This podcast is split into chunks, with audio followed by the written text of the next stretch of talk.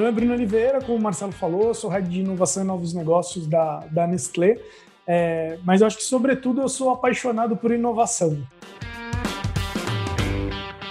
Então a gente criou uma startup que chama Vende Bolo, que não é uma empresa de produto, ela é um marketplace. Então eu crio um marketplace onde eu conecto essa ponta, né?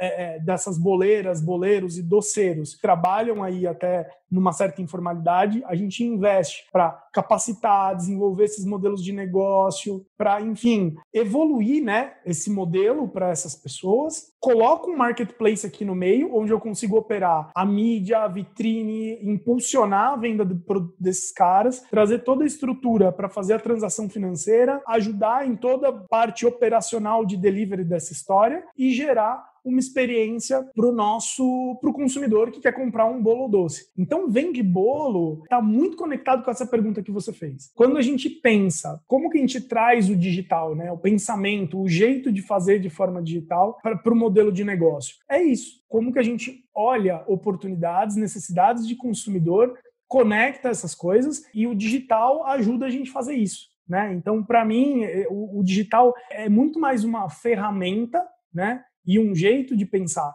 para a gente conseguir capturar a oportunidade de negócio e continuar gerando valor para a sociedade do que necessariamente um, algo que precisa existir em todos os lugares. Né? Eu acho que ele tem um espaço dele dentro do que faz sentido em termos de modelo de negócio. Então, Vende Bolo para a gente é um exemplo onde o digital foi uma forma da gente gerar valor. E aí a gente tem uma operação de marketplace.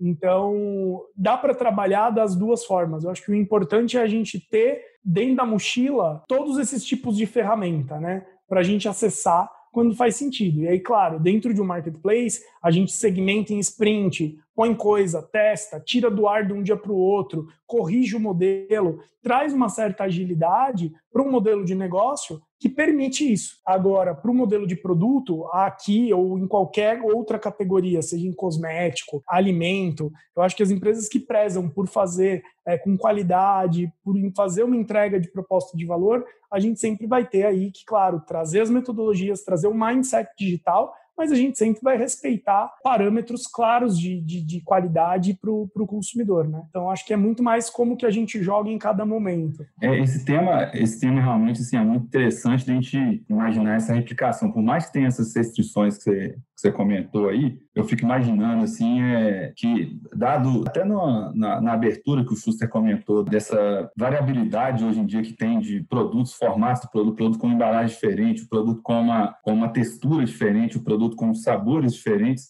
Nesse caso, nesse tipo de variação, é claro que assim, eu entendi que você colocou que assim, vocês nunca vão abrir mão da qualidade.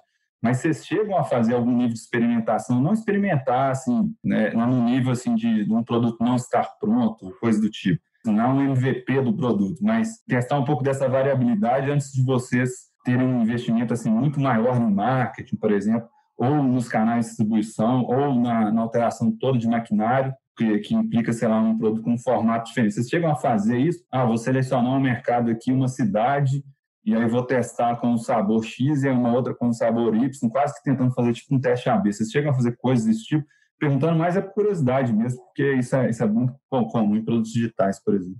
Essa pergunta é muito legal, né? Porque existe o jeito analógico da gente pensar o desenvolvimento de produto e existe o jeito digital para a gente pensar o desenvolvimento de produto. Então, eu acho que a era de fazer produto por tentativa e erro, ela, ela não existe mais. Hoje a gente tem um grande aliado, né, nosso favor, que são os dados. Né? Hoje a gente tem aí, uh, e, eu, e, eu, falo a gente, mas isso é qualquer indústria, uh, que tem aí dados para serem usados justamente para isso de como que a gente consegue fazer é, avaliações preditivas, entender insights do consumidor, para a gente já partir de um lugar mais avançado, para a gente ganhar esse tempo a partir de premissas, respeitando, claro, sempre privacidade, respeitando sempre o, limite das pessoas, mas como que a gente usa né, esse pool de, de dados que ajuda a gente a entender melhor os nossos consumidores para começar a fazer as coisas, ganhar tempo no lugar certo. Então, essa é uma grande forma que a gente tem hoje de, de, de ter inteligência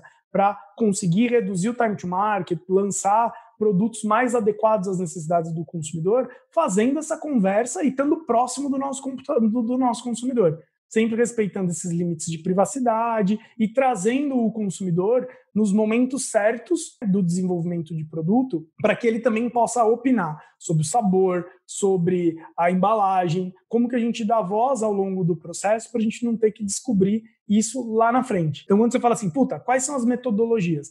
Mercado AB é uma metodologia que é utilizada, mas existem outros recortes, né, como por exemplo dados, como participação do consumidor ao longo da jornada de desenvolvimento, é, metodologias e, e coisas que hoje estão disponíveis e que a gente pode lançar mão para conseguir ser competitivo, não perder esse diferencial competitivo, porque tempo é super importante nisso, e ao mesmo tempo criar uma dinâmica de produto, de desenvolvimento de produto é, é, que atenda a essa necessidade de mercado.